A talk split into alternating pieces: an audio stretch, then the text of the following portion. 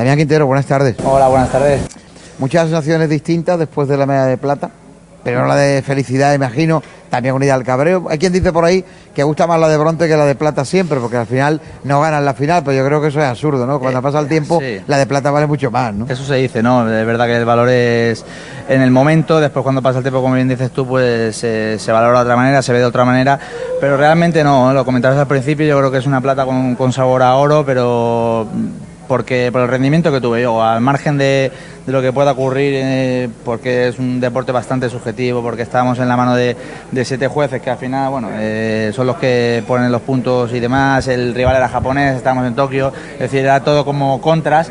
Eh, yo disfruté mucho los Juegos Olímpicos, di mi 100% y creo que es lo esencial, ¿no? Centrarse en un- cada uno en su trabajo, yo disfruté, me lo pasé bien y por eso cuando perdí pues me salió una sonrisa, ¿no? Como en otras ocasiones me pasa al revés, pues esta vez no fue así. Sí, porque luego hay otros campeonatos. Por cierto, seguirá polémica, ¿no? Si va a seguir en los próximos Juegos Olímpicos esta modalidad, se va a debatir, se recupera para, de- bueno, para después de ti ya te quedaría tarde o no, Sí, sí. nunca se sabe, pero es verdad bueno. que no es una faena, ¿no? Que tengamos medallas seguras y nos vayan quitando deporte a los españoles, ¿no? Sí, bueno, ahí todavía se ha reactivado un poco ahora. Eh, si me preguntas hace dos meses te digo que no, que el karate estaba fuera de París 2024.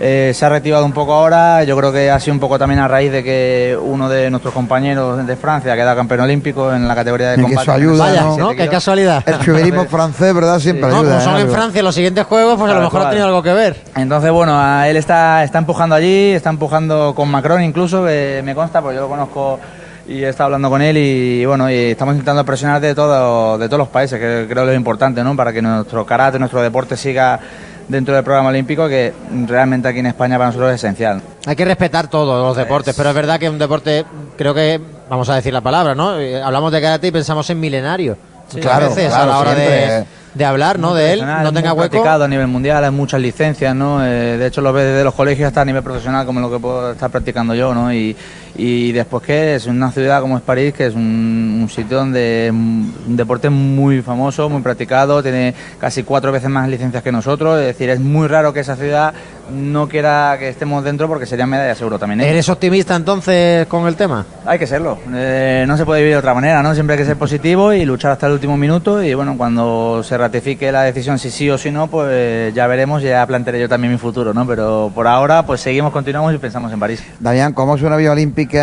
mm, con la COVID-19? Y sobre todo, ¿cómo es una vía olímpica donde todo es esa relación entre deportistas que pueda haber? eh, desde primero la organización ha intentado taparla, eh, que no se produjese, camas de aquella manera, eh, cómo se, no se pasa igual de bien. Las ¿no? camas de Se cartón. lo, pregunta, Claro. se lo preguntas a un hombre casado, así que... bueno, mira, yo la Coge verdad- Cassandra y- Cassandra de ahí me corta la cabeza, No, digo en general, lo que se ve en el ambiente de los más jóvenes, los que no están casados. realmente- Mira, de ahí hay una relación, ¿no? La, la medalla de bronce en el salto de longitud tiene pareja después de los Juegos Olímpicos Sí, también. ¿no? bueno, me salió hace poquito, sí. Por eso digo que esta cosa... No lo metas Bueno, en lío, Antonio. No, no, no, no. Lo de las camas de cartón es verídico. Eh, eran ¿Son de cartón? porque yo la probé porque me tiré encima a ver si no se rompía, pero es verdad que el colchón era más gordo, no era un futón, así que se dormía bien. eh, la villa, no era como más pupa, ¿no? No, no, no, era, era una villa. Realmente para mí es algo nuevo, ¿no? No tenía un feedback, no estaba en otros Juegos Olímpicos, con lo cual no puedo tener ese feedback o esa referencia como tenían otros compañeros como Saúl Cravioto, ¿no? Que estuvo por allí y me contaba que, que, bueno, que a lo mejor en Río pues parecía que habían estado un poco más sueltos en general. Bueno, en ¿no? Río es casi normal que estén sueltos. Lo raro hubiera sido, lo raro hubiera sido lo contrario. ¿eh? latino, ¿no? Pero bueno, eh, fueron mis juegos, yo me lo pasé bien y, lo mejor, el recuerdo que yo me llevo, por ejemplo, es el que puedes compartir con los hispanos, con poder compartir con, pues, el chico que quedó campeón en, escalada, ¿no? Con todo, toda esa gente que realmente nosotros siempre estamos en un campeonato solo de karate y ahí compartías con todos los deportes, ¿no? Está claro que al final tú celebras tu medalla porque es tu trabajo, lo que llevas currando durante cuatro años, pero vas celebrando cada una ¿no? de las medallas y los éxitos que se van consiguiendo en la delegación española. Sí, por supuesto que sí. Como si te vienes de allí al final eso, ¿no? con veintipico medallas. Claro, tú llegabas allí de, de entrenar y decías, ¿quién compite hoy? Te decían, por los hispanos, van a pasar en semifinales. Cuando lo veías en el comedor por la noche, enhorabuena, chicos, venga, suerte la Hombre, siguiente. claro. Entonces era, pues Es eso, distinto, ese, ¿no? ese ambiente. Sentimiento ¿Hubo alguna español. especial? ¿O alguna que digas, ¡guau! Bueno, yo creo que sorprendió mucho, sobre todo la primera de Adriana, ¿no? La de chica de taekwondo de plata, que fue la primera, encima la primera medalla que sale de la delegación, es como que abre la lata y ahora vamos para arriba.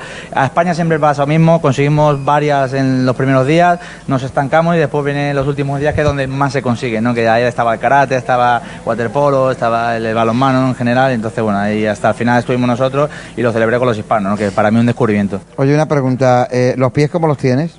Los pies llenos de callos, como siempre. No, te pregunto porque co- no ha podido estar tu entrenador aquí, uno de ellos histórico del Goyo Río, que es el amigo Lorenzo, y me ha contado alguna anécdota. Dice, bueno, el chaval, para su capacidad mental, para controlar el dominio que tiene que tener en este tipo de ejercicio y de deporte, con 12 o 13 años, en el Centro de Alto Rendimiento de Granada, se pegaba por las montañas descalzo, pues 10 o 12 kilómetros todos los días, Sí, para bueno. reforzar mentalmente el, el esfuerzo que hay que hacer con las catas y tal. Quieras o no, yo creo que eh, al final esta medalla que tengo yo aquí, eh, por mi vida han pasado tres entrenadores, ¿no? Obviamente mi- coach que, que lo ha vivido es ahora Jesús de Moral, pero es verdad que Lorenzo fue mi primer maestro y el segundo que tuve cuando ya tuve que irme a Madrid es Miguel Ángel López. Yo creo que esta medalla es gracias a ellos tres, ¿no? Porque al final todos me han inculcado, o todos han tenido una etapa dentro de mi carrera deportiva y es lo importante. Todo el mundo ve las medallas, las preseas, la- pero lo que tiene que ser muy, muy importante en una Villa Olímpica, en unos Juegos Olímpicos, es lo que decías tú al principio, ¿no?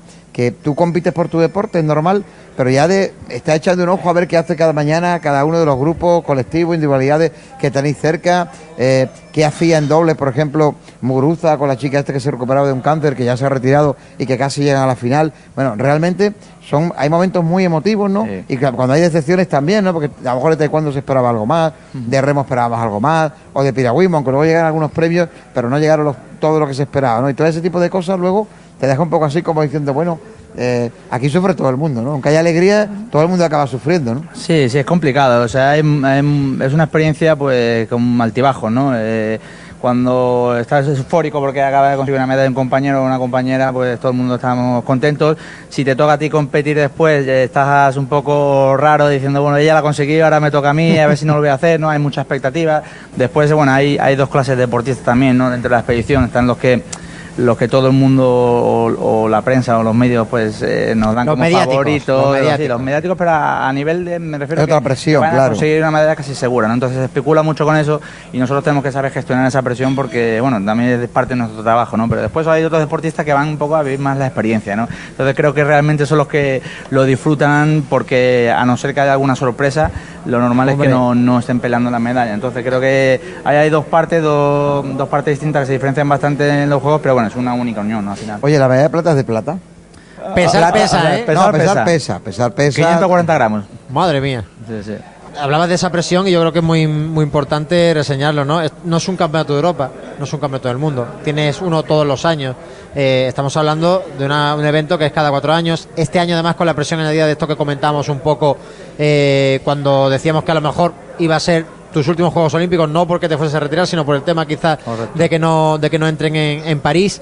Eh, todo eso cuando cerraba los ojos en esa cama de cartón ¿eh? y comías mucho techo. Pues, pues mucho, no lo cerraba los ojos. De, de hecho, confieso que la, la noche anterior a mi competición estaba muy, muy, muy nervioso como nunca he estado. He hecho mundiales, he hecho europeos, tú lo decías ahora mismo, pero lo- los aros olímpicos son mágicos, tienen mucha presión encima y sobre todo las expectativas que había sobre mí. Entonces, bueno, pero al día siguiente me levanté igual de nervioso. Y, y cuando competí fue todo lo contrario, ¿no? Era hasta pez en el agua, ¿no? Yo me subo a un Claro. tatami, es mi hábitat, eh, es donde la, paso la mayor parte del día y así lo Pero fíjate, Antonio, qué curioso. Estamos hablando de, de un chico, porque sigue siendo un chico. Pero te acaba de confesar que con 37 años, con muchísimos campeonatos, medallas de otra índole a sus espaldas, Mundo europeo. eh, estaba eh, nervioso como la primera vez, podríamos decir. Bueno, no como la primera vez, pero, pero Como mucho más, pero mucho más, ¿no? era, como la oportunidad de tu vida, ¿no? Esto es como los toreros, el que dice que no tiene miedo cuando sale a matar un toro, miente, es imposible. Cada vez es una experiencia Es nueva. también, ¿no? Es Y quizás el día que no tengas esos nervios. Damián, será el día que dices, pues voy a colgar la medalla. Pues exactamente, ¿no? Al final cuando no tengas esa motivación o, o realmente no tengas ese nerviosismo en el estómago, pues a lo mejor es cuando tienes que echarte a un lado y dejar ya pasar a los demás, ¿no?